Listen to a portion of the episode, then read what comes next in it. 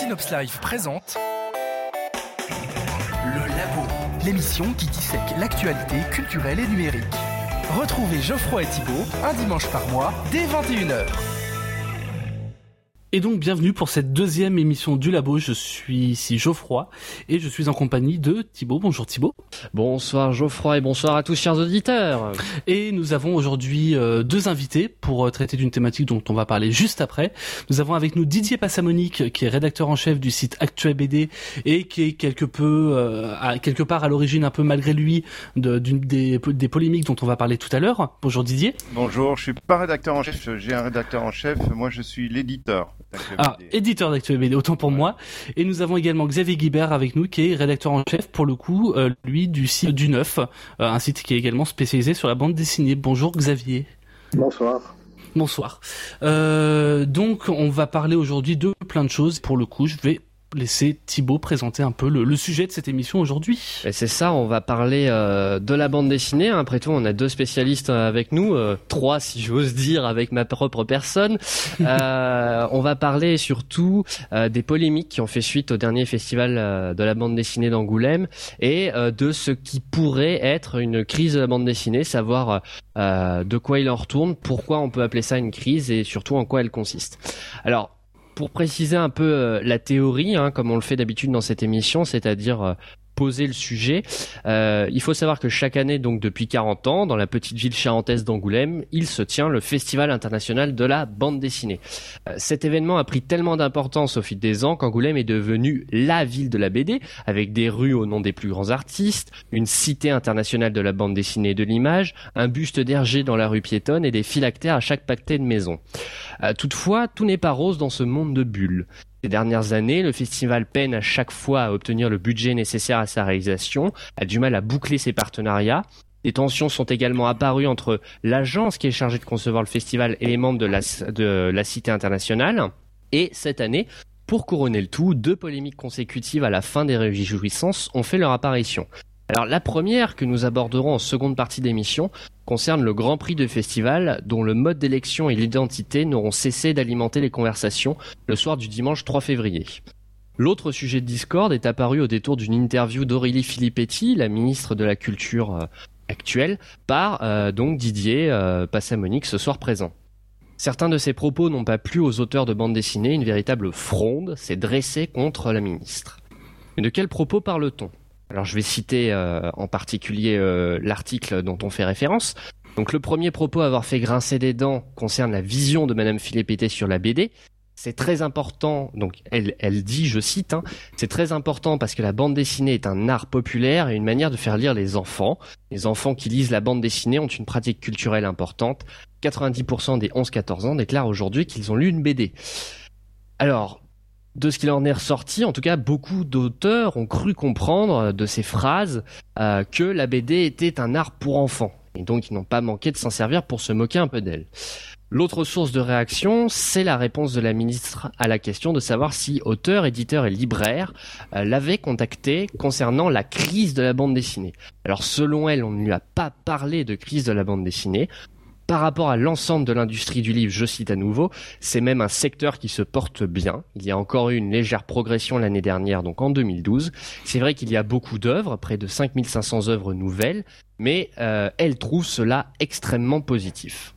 Alors, pour autant, on entend parler euh, dans les articles euh, autour de nous, dans le milieu, euh, de surproduction, de baisse des avances sur droit, de difficultés à vendre les œuvres éditées, même de paupérisation des auteurs. tous ces aspects semblent ne pas atteindre la ministre si on se fie à ses propos. Alors, est-ce que c'est vraiment le cas? Après tout, ces réactions, notamment sur Twitter, tentent à prouver le contraire. Et donc j'en viens à poser ma première question. Là, maintenant, on aborde directement la, dissection du sujet. Donc Didier, vous qui avez réalisé cette interview, est-ce que vous pouvez nous repréciser ainsi qu'à nos auditeurs dans quel cadre cette interview a été réalisée? Alors d'abord, cette interview, je l'avais sollicitée directement auprès du ministre. Euh, elle a duré très exactement six minutes. Euh, elle, a été donnée euh, dans la préfecture de la ville d'Angoulême, dans les, les, locaux du préfet. Euh, et et, donc ça s'est passé tout à fait régulièrement et je peux préciser que j'ai enregistré l'interview et donc j'ai retranscrit près les propos du ministre. ça c'est le premier point. en fait, il y a eu effectivement une surinterprétation de ces propos. En tout cas, c'est mon opinion. Euh, premièrement, parce que quand elle parle de l'incitation à la lecture, elle s'appuyait en réalité sur une étude que venait de recevoir son ministère qui prouve que euh, les enfants ont une plus grande incitation à la lecture quand ce sont des lecteurs de bande dessinée, et c'est ce qu'elle a voulu dire, et, euh, je n'ai pas de, raison de, croire qu'elle qu'elle était à côté de la plaque pour ça. L'autre chose aussi, c'est que en termes macroéconomiques, effectivement, les chiffres qui sont rendus aussi bien par le SNE que euh, par des sondeurs comme GFK euh, donnent globalement une progression du marché de la BD, euh, même si et, donc c'est vrai que le marché de la BD annonce des points positifs entre 0,7 et 0,5 selon mm. la source, alors que par ailleurs tout le reste de l'édition est à, moins 2. donc je pense qu'on a un petit peu surinterprété ses, propos parce qu'elle parlait en termes macroéconomiques. Elle ne parlait pas. Et alors, l'autre point aussi, c'est qu'effectivement, je pense qu'elle était sincère quand on lui a dit que personne n'est venu lui parler de la crise des auteurs, euh, parce que effectivement, euh, elle venait de voir les, différents représentants, que ce soit le SNAC et le SNE et le SNE euh, et, ces gens-là lui ont parlé plutôt de la négociation du numérique. Euh, il n'y a pas eu, euh, je pense que c'est pas arrivé jusqu'à elle, en tout cas, d'avertissement comme quoi la bande dessinée était gravement en crise et qu'il fallait des mesures. Alors pour, préciser rapidement, le SNE, ça va être le syndicat national de, l'édition, donc voilà, qui représente les éditeurs. Et le, SNAC, et le SNAC qui est le syndicat national des auteurs-compositeurs auxquels se sont rattachés les auteurs de BD récemment. Voilà, et le SNE a donc une section spécialisée en BD. Voilà. Euh, je voulais vous demander aussi, bah du coup, à Didier directement, vous quel, est, quel a été votre ressenti par rapport à cette polémique qui a fait suite à, interview, à votre interview d'ailleurs Justement? Moi, moi, je pense qu'elle est injuste parce que par ailleurs, euh, j'ai eu la confirmation ensuite que euh, notre ministre en fait connaît assez bien la BD, euh, surtout la hmm. BD contemporaine. Euh, par rapport à ses prédécesseurs surtout. Par rapport à ses prédécesseurs, j'ai cru comprendre même qu'elle était une intime de Pénélope Bagieux. Hmm. Euh, et j'ai rencontré plusieurs jeunes auteurs de BD, des gens qui ont moins de 30 ans, qui apparemment la connaissaient très bien et qui qui avaient vraiment l'impression qu'ils parlaient avec quelqu'un qui était de leur génération et qui n'était pas largué quoi. Hmm. Euh, et bah, Xavier, peut-être vous, quel a été votre ressenti par rapport à cette polémique, vu de l'extérieur pour le coup? Euh, Vu de l'extérieur, euh, je pense qu'il y, a eu un, problème de communication. En fait, la vraie polémique, donc il y a eu des réactions un petit peu épidermiques des auteurs par rapport aux, propos que vous avez rapportés là. ensuite, ça a été plus le tweet clash qu'il y a eu sur Twitter, c'est-à-dire hmm. que les auteurs ont commencé à, réagir sur Twitter et euh, quelques jours plus tard, euh, Aurélie Filipiti a pris son Twitter également. Elle s'attaquait à certains auteurs ou alors au site Actualité aussi, qui est spécialisé sur, le, sur la littérature en général.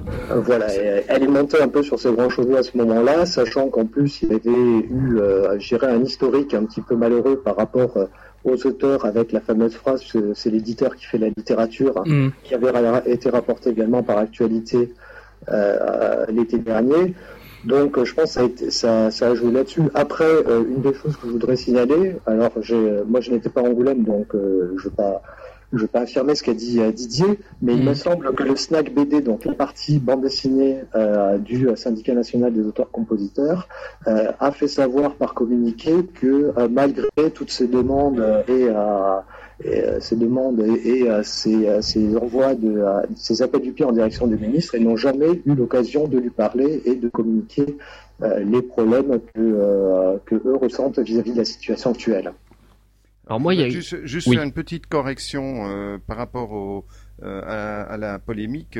en fait, ce qui s'est passé s'est passé de la façon suivante, c'est que suite à des posts sur leur site d'auteurs de BD et des réactions sur ActuaBD, D'autres médias ont pris le relais, notamment Télérama et Le Monde. Oui, aussi. et c'est suite à ces médias-là qui ont pris le, le qui ont qui ont rapporté l'interview qui ont rapporté l'interview mais sans en donner exactement les termes mm. que Aurélie Filippetti euh, euh, a réagi en disant mais attendez c'est de la désinformation c'est pas du tout ce que j'ai dit et voilà. Donc euh, et, et, puis après ça s'est emballé parce qu'immédiatement il y a d'autres médias ont dit mais elle fait la leçon journaliste mm. ce que les journalistes n'aiment pas en général. Donc voilà c'est c'est la polémique elle est plus là qu'ailleurs. Que sur les faits en eux-mêmes alors, en ce qui concerne euh, euh les, les, contacts entre le, FNAC, le, la SNAC, le SNAC et la ministre, euh, je peux pas répondre évidemment puisque je suis pas, euh, je ne suis pas euh, au ministère, au ministère ni au SNAC. Donc, je sais que en tout cas, il y a eu plein de signes, notamment les gens qui qui ont fait un documentaire euh, sur euh, les dessous de la BD. Et qu'on a pu entendre d'ailleurs justement, comme l'émission est diffusée dimanche, on a pu entendre hier soir une émission euh, de Thibaut avec avec l'auteur de ce, la réalisatrice de ce documentaire. Voilà, et je pense que du côté du ministère, ils préfèrent effectivement se retrouver dans des négociations bipartites. Mhm. plutôt que plutôt que de traiter en direct euh, je, je, pense que c'est quand, quand, il y a, il y a une, une, partie de la société qui est en crise, ils veulent toujours avoir l'accès direct au ministre. Ça se voit dans d'autres dossiers. Mmh. D'accord. Justement, euh, par rapport à, vous avez cité donc euh, Télérama et, et d'autres journaux qui ont qui ont commencé à réagir par rapport euh, euh, enfin qui ont commencé à parler des réactions des auteurs, notamment euh, par rapport à l'interview, puis ensuite d'autres médias qui ont abordé directement le, le tweet clash entre Aurélie Filippetti et, et ces fameux médias. Est-ce qu'il n'y a pas un problème tout simplement de représentation de la bande dessinée dans les médias? Parce qu'au final, on a plus entendu parler du problème de ce tweet clash de Aurélie Filippetti qui sort un peu de ses gonds, plutôt que bah, du vrai problème abordé euh, dans l'interview et dans les réactions des, des, des auteurs. Oui, enfin, je pense que euh, je, je, je suis pas un grand analyste de ce genre de choses, mais euh, j'ai un peu l'impression que le phénomène euh, Internet est, euh, change un peu la donne en termes de communication. Et c'est vrai que la, la, voix, en particulier dans cette polémique, la voix a été donnée à des auteurs qui qui sont qu'une partie de, de, de l'échantillon des auteurs existants. Euh, et, et, je dirais même une partie, euh, je, je sais pas, je vais prendre l'exemplaire, l'exemple d'Isabelle Botian. Euh, effectivement, elle, elle, ne peut pas gagner sa vie avec la bande dessinée puisque euh, en l'espace de 10 ans, de, de 7 ans, elle a produit 10 scénarios et que quand on est scénariste, on gagne beaucoup moins qu'un dessinateur et donc effectivement, quand on est un auteur qui vend pas beaucoup et qui produit, euh, qui publie aussi peu, on ne peut pas mmh. gagner sa vie. Donc, bon, on, on, va revenir après vraiment sur, sur la polémique et, la, et la, crise de la baie dans elle-même. Donc c'est une parole qu'on peut entendre, mais qui euh, n'est pas forcément représentative. Et j'imagine que la ministre euh, ne peut pas rentrer dans ce genre de débat-là parce que sinon, on, elle en viendrait à traiter euh, des cas particuliers. Alors, euh, je veux bien qu'on revienne là-dessus et qu'on parle de ça parce qu'effectivement, euh, c'est toute cette problématique est beaucoup plus complexe qu'on veut bien le dire. Et c'est ce qu'on va faire. Juste, euh, Xavier, par rapport à cette idée de la juste de la place de la bande dessinée dans les médias, où au final on entend plus parler euh, juste pendant Angoulême et jamais autrement, si ce n'est pour parler du dernier euh, Astérix ou d'une adaptation cinéma. Vous en pensez quoi, vous? Euh, bah, disons, on a effectivement, ce, je pense, euh, effectivement, ça a été, euh, quand on dit, voilà, on a, on a, le sujet s'est très rapidement dépassé sur l'aspect du tweet flash et, de la communication. Il faut voir aussi que, effectivement, la plupart des médias ne parlent pas de dessinée durant l'année. Euh, il y a brusquement, on se réveille, juste la semaine avant le festival d'Angoulême. Euh, J'ai regardé euh, ben, comme ça ce que faisait par exemple Libération sur les deux semaines qui précèdent le festival d'Angoulême. Libération ne parle pas de bande dessinée pendant 15 jours et euh, le jour de l'ouverture d'Angoulême fait un cahier spécial de 8 ou 16 pages, je ne sais plus exactement, mais brusquement il y a une sorte de festival de bande dessinée et la semaine d'après, à nouveau, c'est le, le, calme plat. Alors bon, déjà il y a cet aspect-là qui fait qu'effectivement la bande dessinée semble assez peu représentée et ensuite euh, euh, quand on regarde les articles qui sont publiés un peu avant l'ouverture du festival d'Angoulême, la plupart disent la bande dessinée, le seul secteur qui résiste à la crise, etc. et, euh, et continuent encore de, de célébrer les best-sellers et euh, tout va bien, regardez ça bien. Et c'est vrai que une fois qu'arrive le tweet clash, ça me paraît difficile hein, pour un journal qui a dit quelques jours plus tôt que tout va bien, de brusquement revenir et de dire ah ben oui, et d'expliquer oui. tout, tout, tout, va pas si bien que ça. Mm. Euh, après pour euh, pour nuancer un petit peu ce qu'a dit euh, ce qu'a dit Didier, il parlait d'Isabelle Bottian. Il faut voir aussi qu'il y a des gens comme je pense à par exemple qui s'exprime longuement notamment dans le dans le documentaire sous les bulles qui, lui, euh, fait part d'un message qui est très proche de celui d'Isabelle Botian et qui, pour autant, euh, ne peut pas être considéré comme un auteur qui, euh, qui ne vit pas et qui ne vit pas bien, a priori, de son métier, puisque c'est fait partie des auteurs qui vendent le mieux aujourd'hui en France, par ailleurs. Donc, il y a aussi une prise de conscience à ce niveau-là. On ne peut pas juste réduire au fait qu'il euh, y aurait eu une surreprésentation de personnes qui seraient euh, particulièrement défavorisées en train de faire valoir la chose. Mm. Euh, le, le, snack BD a à sa tête beaucoup d'auteurs qui sont des auteurs qui, enfin, c'est un groupement assez conséquent au niveau du nombre d'auteurs. C'est assez, la question de représentabilité de, de représentation du snack BD, je pense pas qu'elle puisse se poser aujourd'hui. Euh, comment est-ce que justement pour revenir rapidement sur sur la polémique en elle-même, enfin les réactions euh, qu'il qui y a eu derrière euh, derrière l'interview de, Didier, comment est-ce qu'on peut expliquer cette polémique? Quel est le, contexte? Qu'est-ce qui peut justifier cette polémique? Est-ce qu'il y a beaucoup de tensions dans, dans le secteur de la BD Comment est-ce enfin, simplement rappeler un peu très rapidement parce qu'on va y revenir derrière, mais quelles sont les, les, tensions et d'où d'où est-ce qu'elles viennent?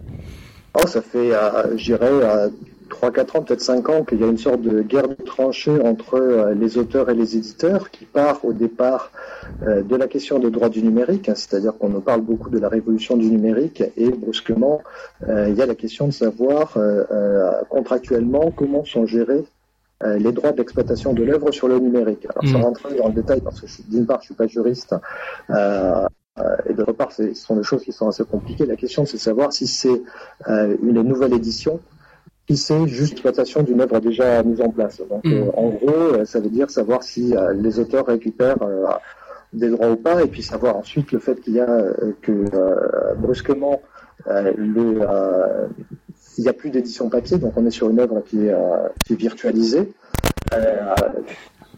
fait aussi que bah, la question du pourcentage du prix hors taxe qui est dû aux auteurs, bah, est-ce qu'il ne devrait pas être renégocié à la hausse?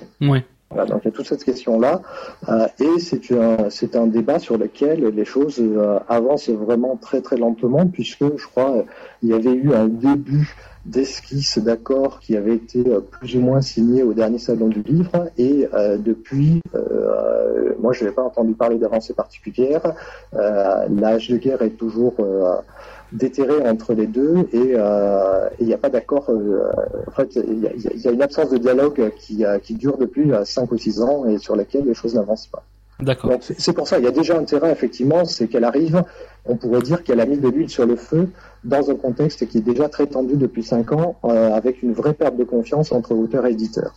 Alors, euh, moi je voudrais euh, un peu réagir. On voit bien comment cette conversation dérive on, on part d'une question qui est de savoir euh, qu'est-ce qui se passe sur le marché de la BD qui fait qu'il y a des tensions entre auteurs et éditeurs, mhm. et, on, et, on, arrive finalement à parler de, de la bande dessinée euh, sur, le, sur le, le, support numérique, qui est euh, dont la réalité aujourd'hui c'est quoi? C'est que le chiffre d'affaires du TAL de l'édition française en ce qui concerne le numérique, c'est 56 millions d'euros alors que euh, le chiffre d'affaires total du livre en France, c'est à près de 3 milliards. On est sur un chiffre d'affaires qui touche 2% du marché.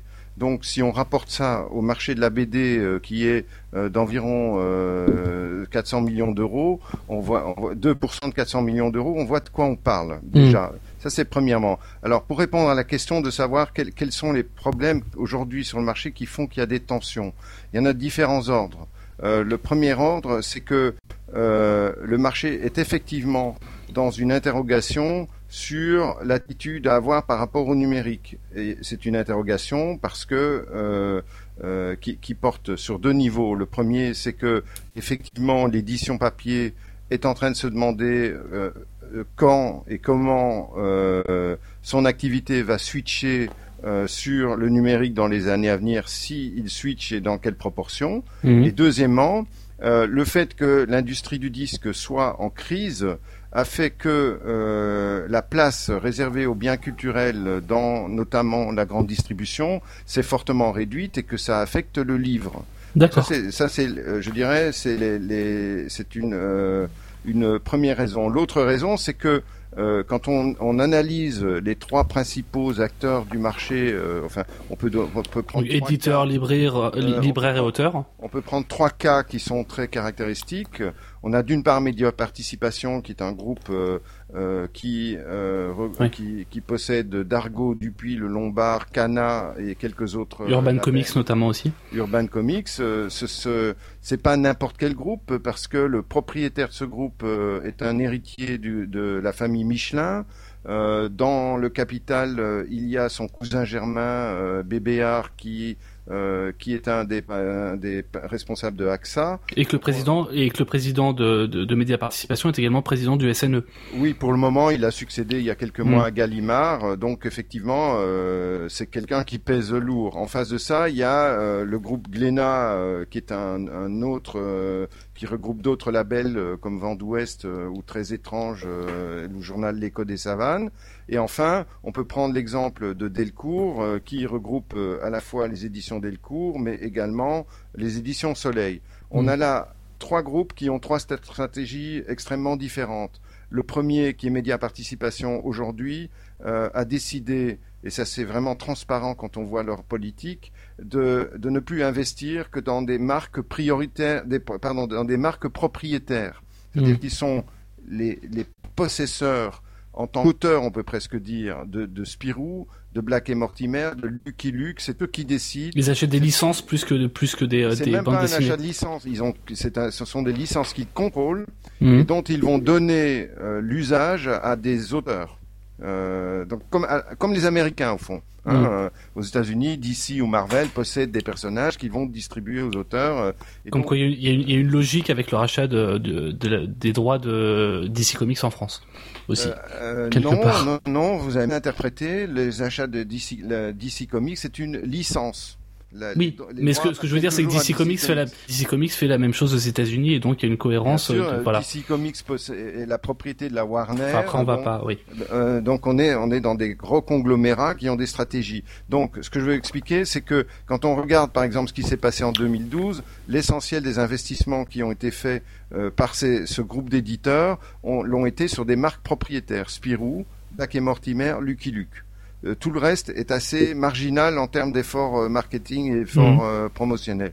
Quand on regarde Glénat, on a une autre stratégie qui est une stratégie, je dirais, ambivalente, c'est-à-dire que on voit bien que Glénat essaye de se constituer, lui, pour le coup, un portefeuille de licences, puisqu'il a une licence Disney, il a fait un il a acheté la licence du Petit Prince mhm. euh, et euh, et puis à côté de ça, il, il essaye d'avoir ses propres euh, mais, ses propres personnages, mais dans une relation normale d'éditeur à auteur, c'est-à-dire qu'il publie Titeuf, il publie Lou. là, ce sont des contrats d'édition. Et enfin, on a un troisième acteur qui est Delcourt Soleil, où là, on a affaire à quelqu'un qui est plutôt un pure player, j'ai envie de mhm. dire. Un créatif, vraiment.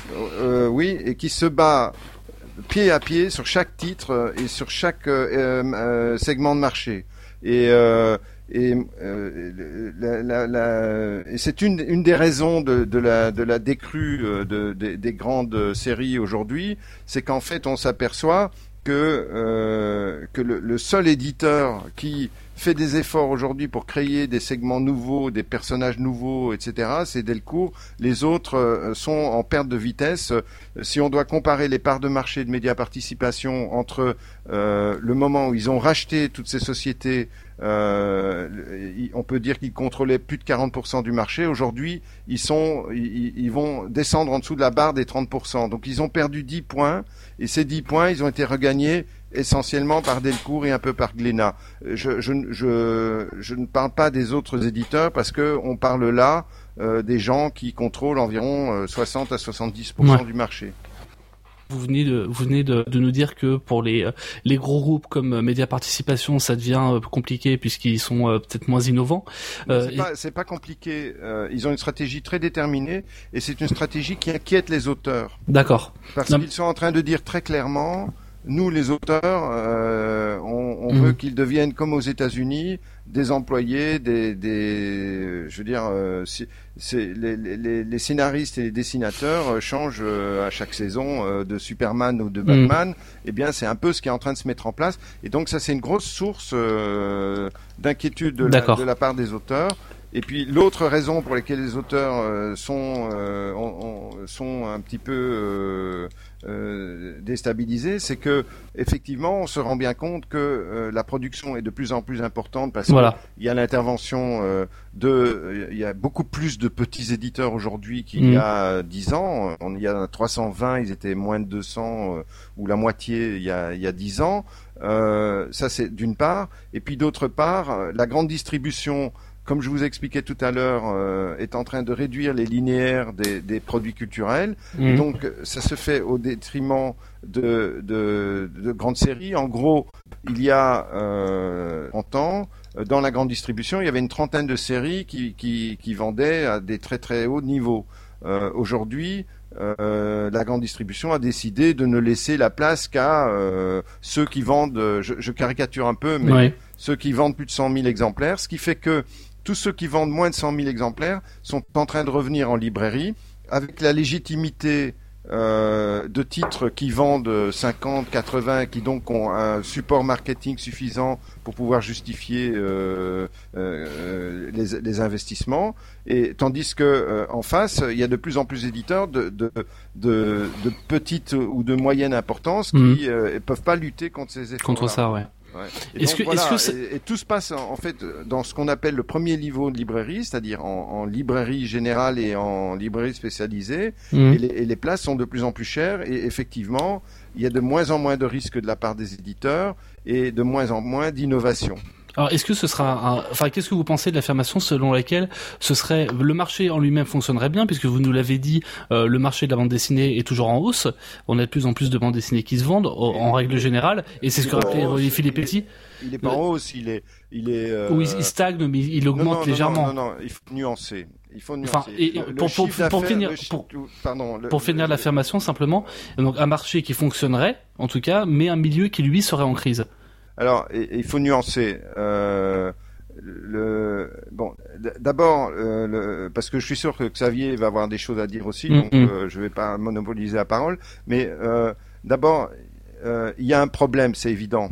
Il y a un problème parce que le, le chiffre d'affaires est en stagnation. Euh, Et, euh, et si on regarde bien, il y a quand même, un- enfin les éditeurs le disent, il y a un problème sur notamment tout ce qui est longue série et euh, séries, euh, les, les séries les plus, euh, les séries commerciales jeunesse. Par exemple, le dernier Lucky Luke c'est carrément ramassé cette année. Mhm. Donc, euh, alors que par ailleurs, Black et Mortimer a fait une, une croissance euh, extraordinaire. Non, non, ils ont fait une pas grosse croissance. D'accord. Euh, ce- ceci pour expliquer que c'est contrasté. L'autre élément euh, qui, qui est, qui est, qui est, c'est-à-dire qu'on on voit un chiffre en stagnation. En revanche, euh, il y a un point qui- qu'il faut regarder de, de très près et qui lui est un signe important euh, et avant-coureur de- de- d'inquiétude. Euh, c'est que le nombre de volumes entre aujourd'hui et il y a trois ans a décru de façon très importante.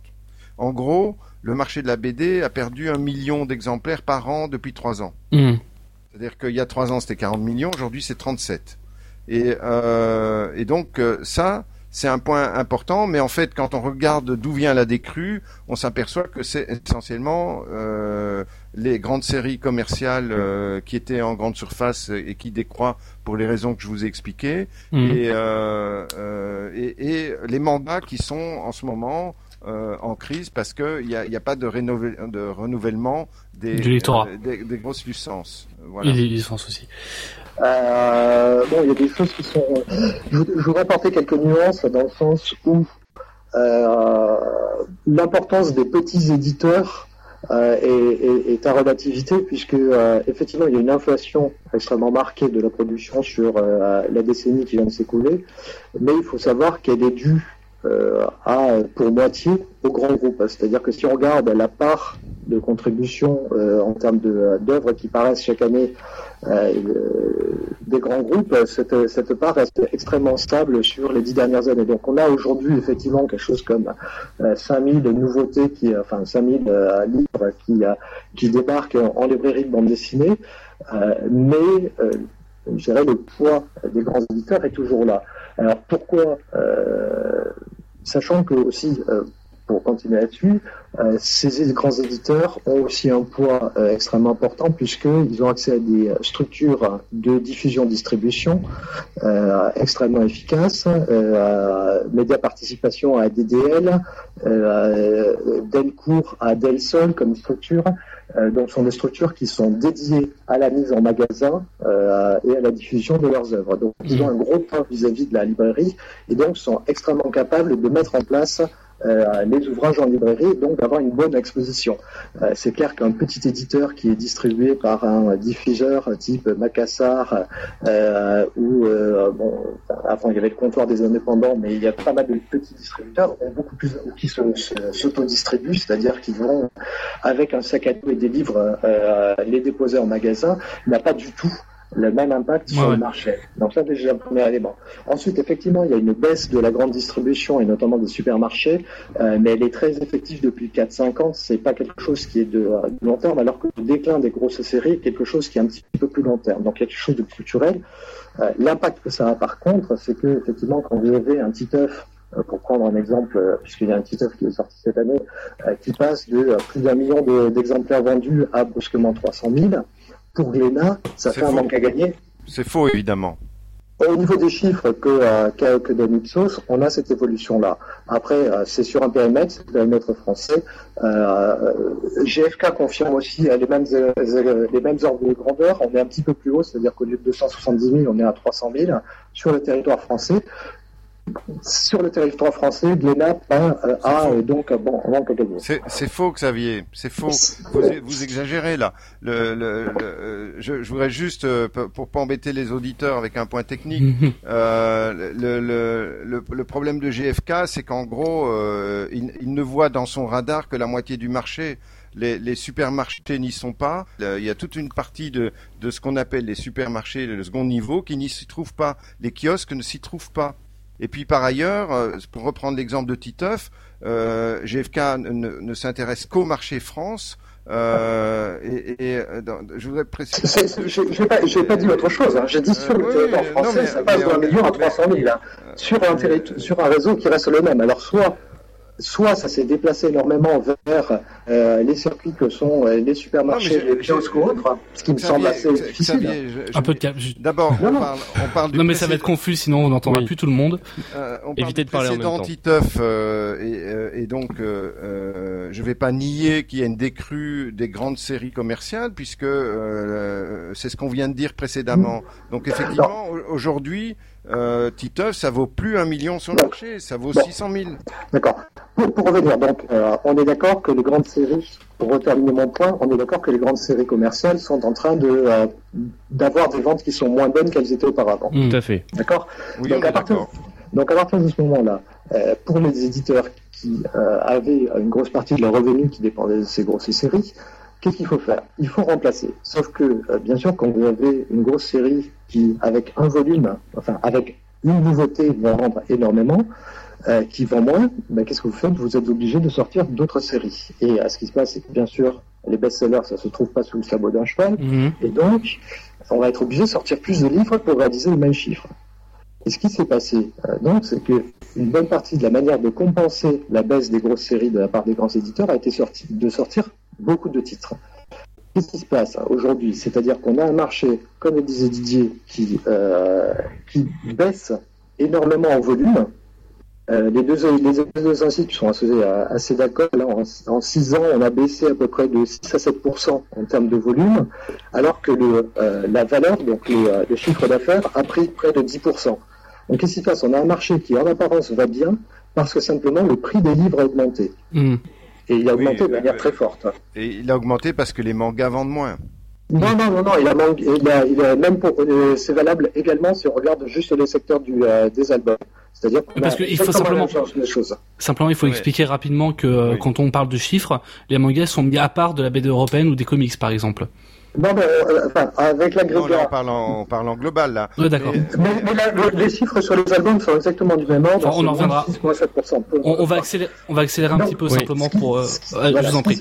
je vous laisse finir, Xavier. C'est que de manière globale, donc, les ventes à, à c'était pas uniquement une question de stratégie euh, de vouloir se positionner sur un modèle plus américain ou autre, c'est simplement que pour les auteurs, euh, ils voient au niveau de leur euh, de leur relevé de droit, leur vente diminue et par conséquent, bah, ils se retrouvent avec moins de moins d'argent. C'est-à-dire qu'en plus, on a eu, aussi une grosse transition sur le sur le modèle, qui le modèle là euh, je vais peut-être parler de la préhistoire, mais des choses qui étaient euh, dans les années 80-90, euh, quand il y avait encore des, des revues de prépublication dans mhm. lesquelles les auteurs étaient payés au moment de l'apparition en revue et avaient des droits dès que paraissait leur album derrière.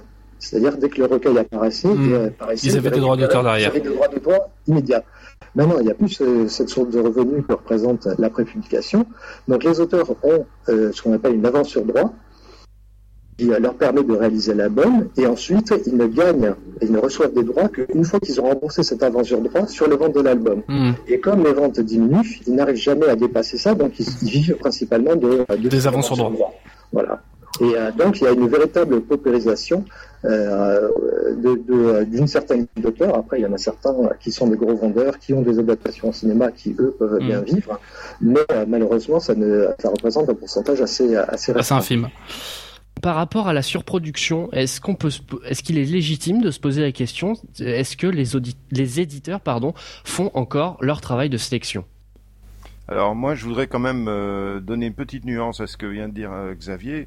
Euh, je, je, suis, je suis pas d'accord avec les chiffres qu'il avance. Ce sont pas les gros qui ont surproduit. C'est un gros en particulier, c'est Delcourt, parce que en gros, quand on regarde le, le chiffre de Glénat ou euh, même Casterman et, euh, et euh, Lombard, mhm. ils sont à peu près étals euh, d'une année à l'autre. Celui qui a vraiment progressé, c'est Delcourt. Et en fait, pourquoi? Parce que Delcourt, comme il l'a bien précisé, a sa propre structure de diffusion et, et, donc est capable de maîtriser là où il est plus fort que tous les autres, c'est en librairie, en, en librairie euh, générale et en librairie spécialisée parce que aujourd'hui Delcourt a la meilleure équipe de diffusion de France mm. et euh, Delcourt n'a pas démultiplié les titres, il l'a fait de façon tout à fait euh, euh mesurée, c'est-à-dire que euh, il lance une première série, elle vend 50 000 et elle se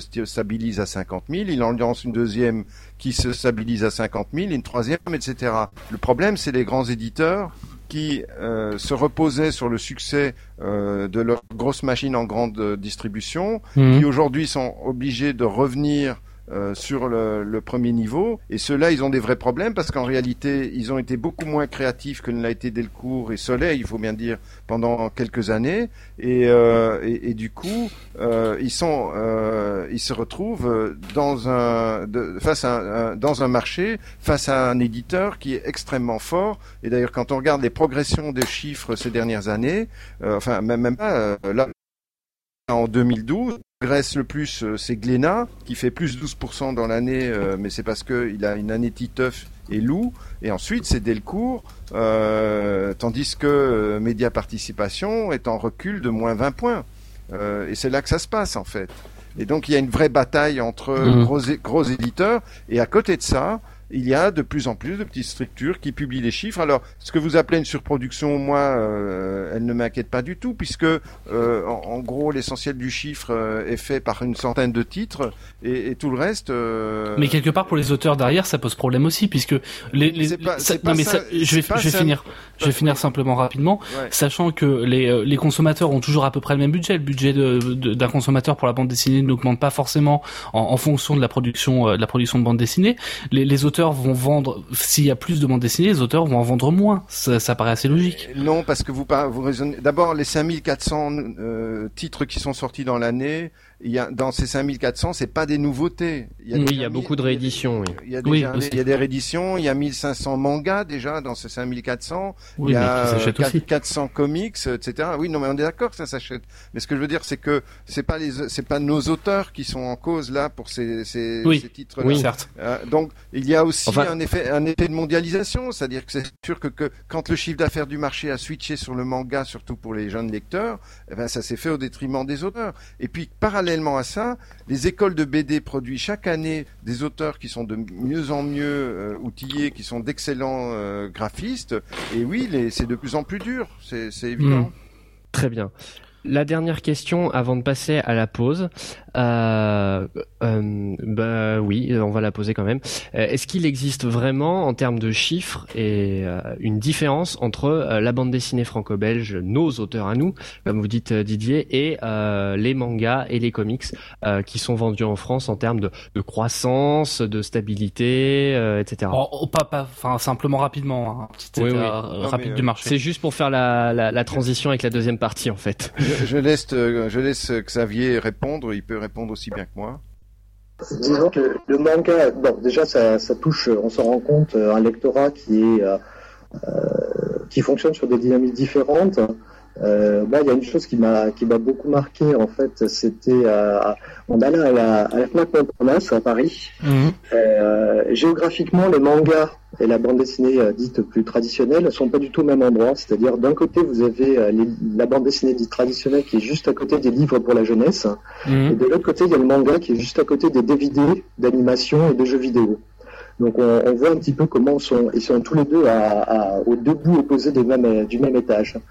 Donc euh, il y a effectivement une culture manga qui s'est cristallisée. Il n'y a qu'à voir le succès d'un Japan Expo euh, chaque année pour, pour s'en rendre compte. Mhm. ce qui s'est passé, c'est que le manga a servi pendant, euh, pendant un petit moment de, de bouffée d'oxygène pour le marché, puisque on ne va pas revenir dessus, mais il y a un certain nombre d'éléments qui, euh, qui font que euh, les éditeurs, Glénat en particulier, ont extrêmement bénéficié euh, de l'arrivée du manga parce qu'on a des dynamiques qui sont très différentes, avec des sorties très rapprochées, avec des dynamiques qui sont presque du périodique.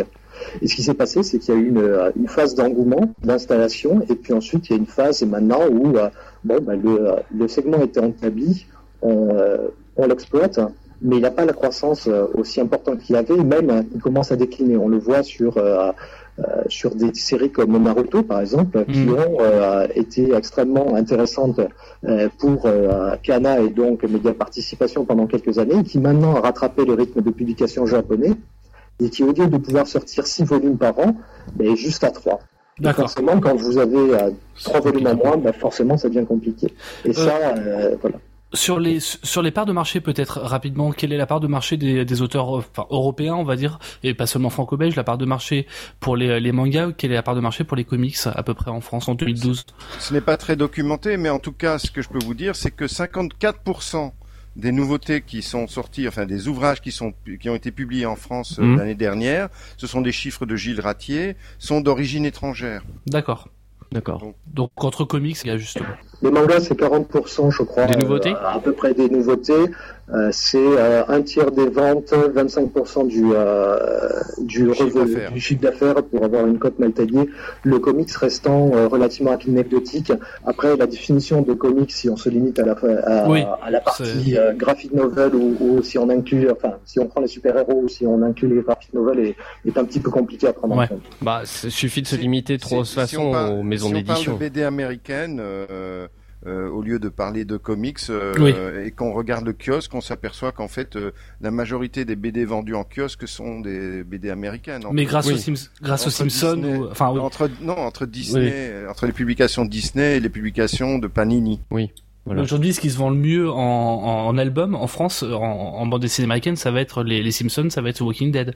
Bien sûr, bien sûr. Les Simpsons en particulier ont vendu 2 millions d'exemplaires ces trois dernières années. Ok, bien.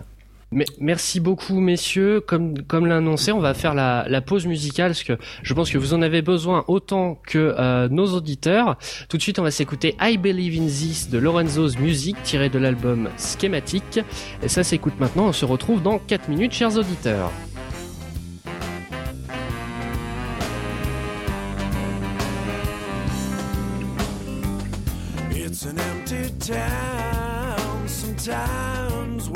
Down.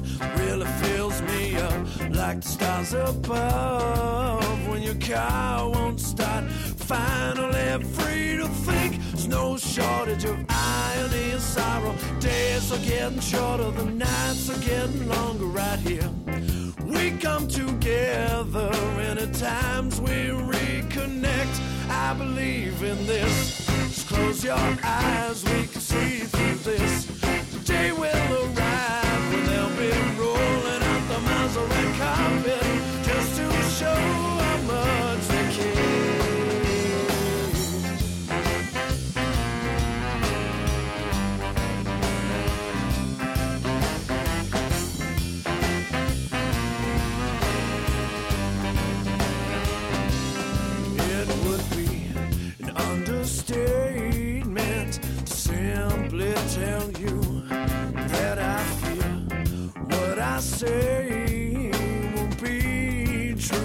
tomorrow more than yesterday. Bet it all on a black horse. Things are going back. Words for me, but I'll be fine. As long as my car won't start and the stars are out at night, I believe in this. Just close your eyes, we can see through this. The day will arrive when they'll be rolling out the red carpet just to show your eyes,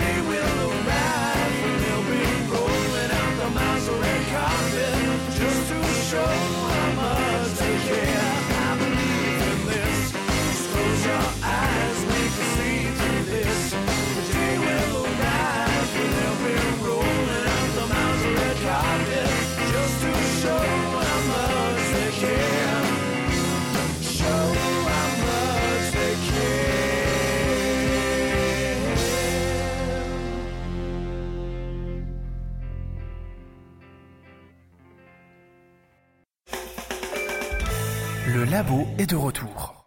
Et c'est reparti donc pour le retour euh, sur, euh, cette émission. Nous sommes toujours euh, donc dans le labo, toujours avec euh, Xavier Gilbert qui est donc euh, rédacteur en chef du site du Neuf spécialisé sur la bande dessinée, ainsi qu'avec Didier Passamonique, donc journaliste du site Actua BD. Euh, et on va passer sur cette deuxième partie un peu plus spécifiquement sur le festival d'Angoulême de cette année, sur sur ce qui s'est passé, sur le, le choix de l'Académie de désigner Willem comme Grand Prix du festival d'Angoulême.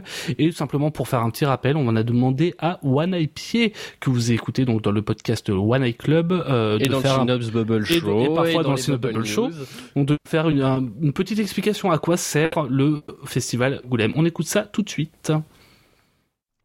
C'est tous les ans, au cœur de l'hiver, que la communauté bédéphile se réunit et brave le froid glacial de la ville d'Angoulême pour le Festival international de la bande dessinée. Mais qu'est-ce qui peut motiver à se rendre en Charente durant la dernière semaine de janvier, alors que la neige est bonne et les stations de ski vides Le lecteur dira chercher la rencontre, mais ce qu'il veut, c'est la dédicace. Il ne faut pas se leurrer, ils sont nombreux les professionnels de la revente qui ont huilé les roulettes de leur valise pour grappiller les quelques centièmes de seconde qui leur permettront d'être les premiers devant la file d'attente d'une star du 9e art.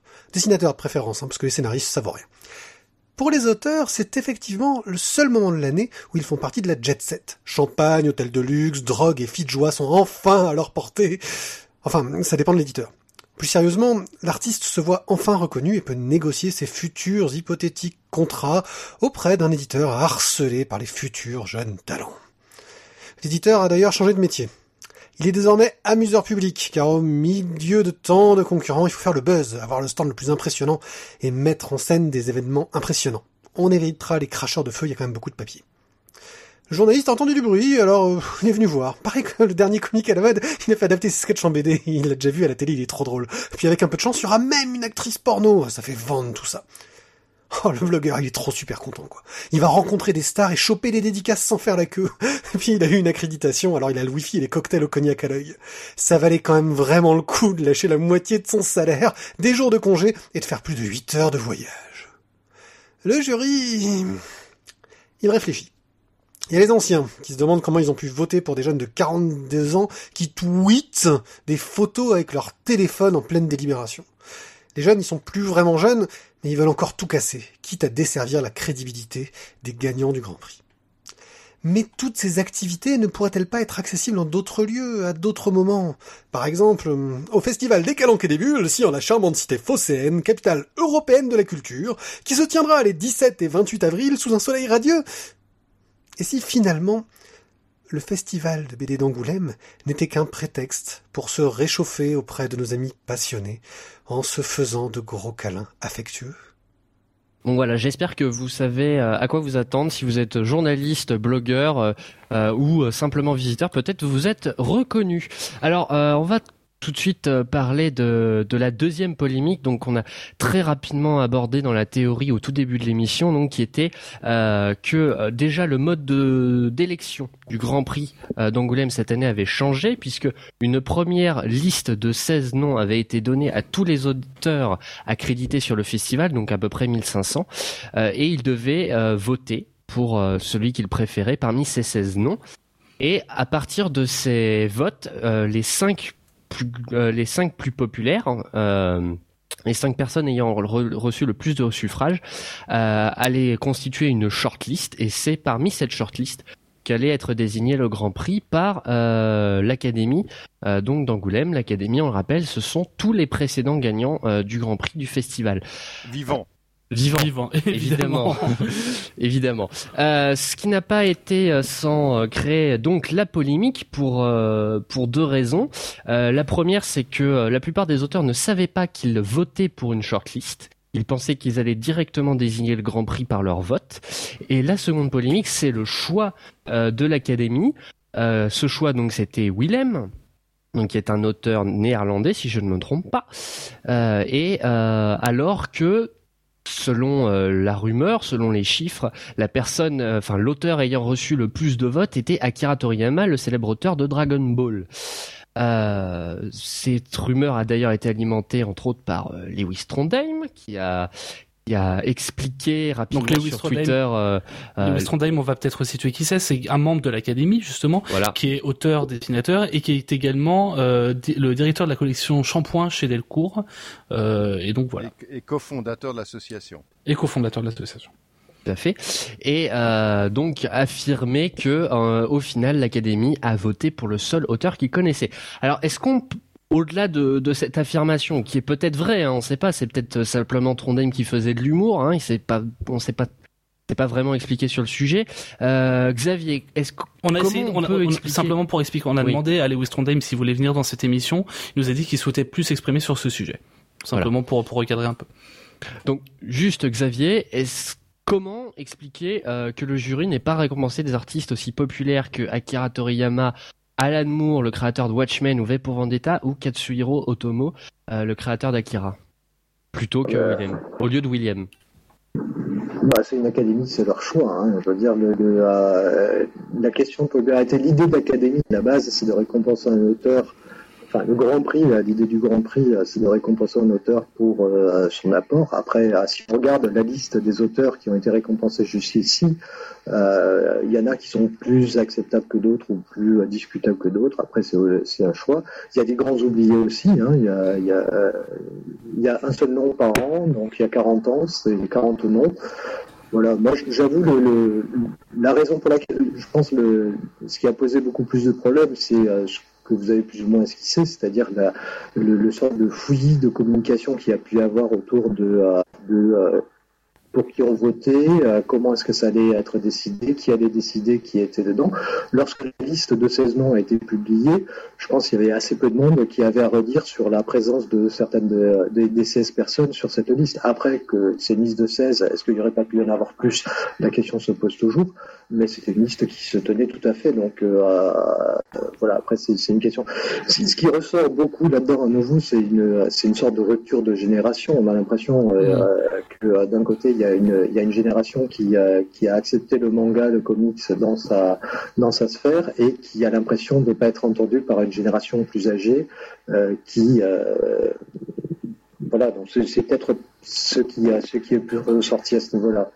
Et justement, Didier, peut-être, qu'est-ce que vous pensez que, Est-ce que vous pensez, comme comme l'infirmier Lewis Trondheim, qu'il y a un décalage qui peut peut-être trop important entre entre l'académie et ses, envies et euh, les aspirations et les, les goûts des lecteurs? Alors, euh, ça certainement, mais là n'est pas le problème de cette histoire en fait. Mhm. Le problème de cette histoire, c'est que cette académie est constituée effectivement d'auteurs français. Euh, qui, euh, je veux dire que Fred a été élu il y a 30 ans euh, et Fred a 80 ans aujourd'hui. On va pas lui demander de lire Akira Toriyama. Mhm. Euh, donc c'est le propre d'une académie. L'académie est un conservatoire. Mm. Euh, et c'est un conservatoire des pratiques qui euh, reconnaît. Donc c'est un côté effectivement, c'est pas par hasard que les académiciens ont une image un peu euh, de, de vieillot chenu. C'est un côté effectivement vieux crouton.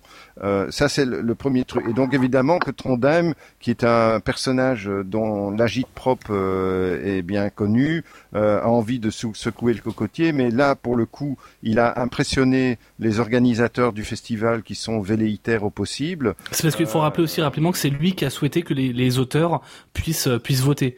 Voilà, mais en fait, euh, c'est complètement faux cette histoire. Pourquoi? Parce que euh, le, quand, quand ça a été ça s'est passé à la conférence de presse au mois de novembre. ils ont annoncé une modification du système de vote du Grand Prix.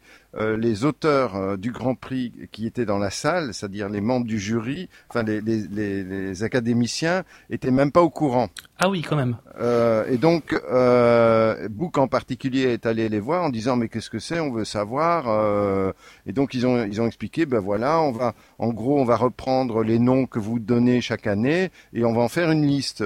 Et, euh, et, comme ils veulent absolument euh, être politiquement corrects et, euh, et, et, à la mode, ils ont rajouté, euh, ils ont internationalisé la liste euh, en, sans même que les membres de l'académie le sachent. C'est-à-dire que Toriyama, Alan Moore, Posy Simons, tout ça, ça a été ajouté. Chris Ware aussi qu'on n'a pas cité. Chris, Chris Ware, tout ça a été ajouté sans le, sans qu'il y ait un vote ou une approbation de l'ensemble de, de, de l'académie. Et donc, effectivement, euh, ils sont trouvés des noms qu'ils connaissaient pas. Euh, non, non, mais c'est même pas une histoire de noms qu'ils connaissaient pas. Donc ça, c'est le premier problème. Le deuxième problème, c'est que les votants étaient prétendument les auteurs présents. Donc déjà, il fallait qu'ils soient présents. Il fallait hmm. qu'ils soient accrédités au festival. Euh, il fallait qu'ils se déplacent au, au sein du festival. Il fallait qu'ils se déplacent au sein du festival et il fallait que leur éditeur euh, qui a payé leur déplacement leur laisse le temps d'aller voter et qu'ils aient envie d'aller voter plutôt que d'aller boire un pot avec les copains. On a eu un tiers des auteurs qui sont déplacés, c'est bien ça Il euh, y, en a 580, euh, 581 sur euh, 1500. 1500 et mais, mais en plus c'était une catastrophe. Mais c'était pas même pas déplacé, hein, puisque l'urne est, même venue à la plupart d'entre eux. Hein. Voilà, c'est une partie du scandale, c'est que en fait le jeudi qui était le premier jour du festival. J'étais voir à 18h, il y avait 13 urnes dans la, dans la boîte. enfin, 13 enveloppes dans l'urne. 13, enveloppes dans l'urne. Donc, euh, après, donc, pour pouvoir compenser ça, ils ont été effectivement au forcing euh, chercher les voix.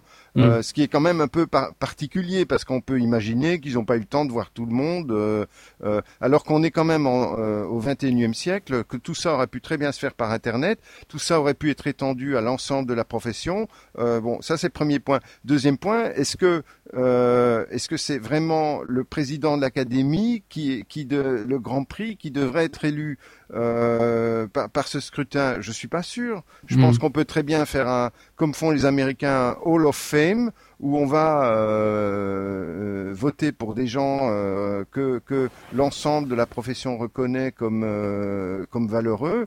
Et, et, effectivement, la seule chose qu'a réussi cette opération, c'est ajouter de la confusion et un clivage entre, entre les Français et les étrangers, ce qui, ce qui n'est pas un clivage d'actualité. Parce que la, la, vraie, la vraie démocratie, au fond, c'est la, c'est la rançon du succès. Je pense mhm. que euh, Toriyama, qui a vendu 20 millions de, de Dragon Ball en France, euh, a, déjà, euh, a déjà le, le, les suffrages qu'il faut. Mais est-ce que quelque part une reconnaissance des pairs, c'est pas quelque chose qui est essentiel aussi? Mais je pense que ça, je pense que les, les, il y a une grande différence entre une reconnaissance des pairs pour les faire venir dans leur académie mhm et, euh, et un Hall of Fame, c'est-à-dire une liste de gens euh, qu'on honore mais qui n'est pas forcément à inclure dans l'académie, qui aurait pu s'inventer depuis très longtemps. D'accord. Je, je, je, je, voudrais rebondir sur quelque chose que vous avez dit à un moment, Didier, et je vais poser la question à Xavier. Est-ce que c'est pas un peu paradoxal pour un festival qui s'appelle Festival international de la bande dessinée d'avoir à internationaliser une liste d'auteurs?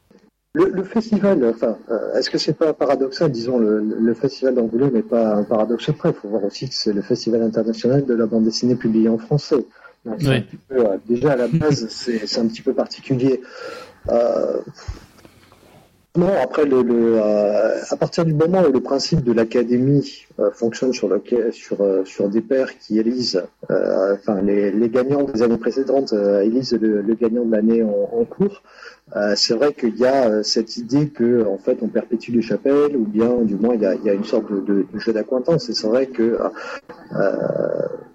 on a fonctionné beaucoup sur un territoire franco-belge euh, pendant euh, pendant un petit moment. Euh, étonnamment, le, le premier, si je me trompe pas, le premier américain qui était élu, qui était Crumb, l'a été par non, un vote. Non, non, non, il y a, non, Il y a Eisner avant, c'est ça? Ah, Eisner est le deuxième élu. Le premier a été Franquin. Eisner est le deuxième élu. Oui, mais je crois pas que le, système de euh, d'élection comme ça, je crois que ça s'est mis assez tardivement en place. Ça n'était pas durant les premières années. Euh, je pense pas que Franquin ait coopté Eisner la première année en étant tout seul. Euh, mais disons que le, par exemple, a été élu avec un système de vote plus universel, euh, puisqu'il y a eu deux années auparavant où ça avait été à nouveau ouvert à l'ensemble des, euh, auteurs. je ne sais plus si c'était les auteurs qui étaient présents ou si c'était plus global, mais en gros, il y a eu Crumb et l'année d'après, Gossens qui ont été élus de cette manière-là qui sont des euh, pareil, je pense qu'aujourd'hui personne redit est trop à redire à leur présence à l'académie. Et personne ne, ne, dira rien de, de Willem non plus. Non, non, non, non c'est aussi un très bon choix. Hein. C'est euh, c'est beaucoup plus le après la question de euh, moi pour moi c'est beaucoup plus une affaire de euh, il y, a, y, a, une affaire qui est double. C'est une affaire d'une part de communication comme l'a décrit Didier. Ça a été mm. la communication de l'ensemble du système a été d'une part très compliquée et, et, on l'a découvert par petits bouts. L'autre problème aussi c'est l'importance centrale qu'a Angoulême aujourd'hui, c'est-à-dire que si par exemple vous n'avez pas les Césars, vous avez éventuellement il y a la Palme d'Or à Cannes, il y a l'ours à Berlin, il y a les Oscars euh, il y a les, euh, euh, y a les Golden Globe, il y a tout un tas d'autres récompenses pour que votre film puisse être euh, éventuellement vous allez à Sundance en oui, bande s'il n'y a pas Angoulême c'est il y a les Eisner Awards oui mais euh, enfin euh, si vous êtes en bande dessinée franco-belge c'est euh, soit vous avez et vous pouvez fonctionner dans un petit peu dans les accessites qui sont les bandes dessinées d'origine française publiées en anglais mm. éventuellement aux Eisner ou ailleurs. Mais c'est vrai qu'il y a il y a un petit peu ce problème c'est-à-dire que que Angoulême est le seul moment où la bande dessinée est sous le feu de la rampe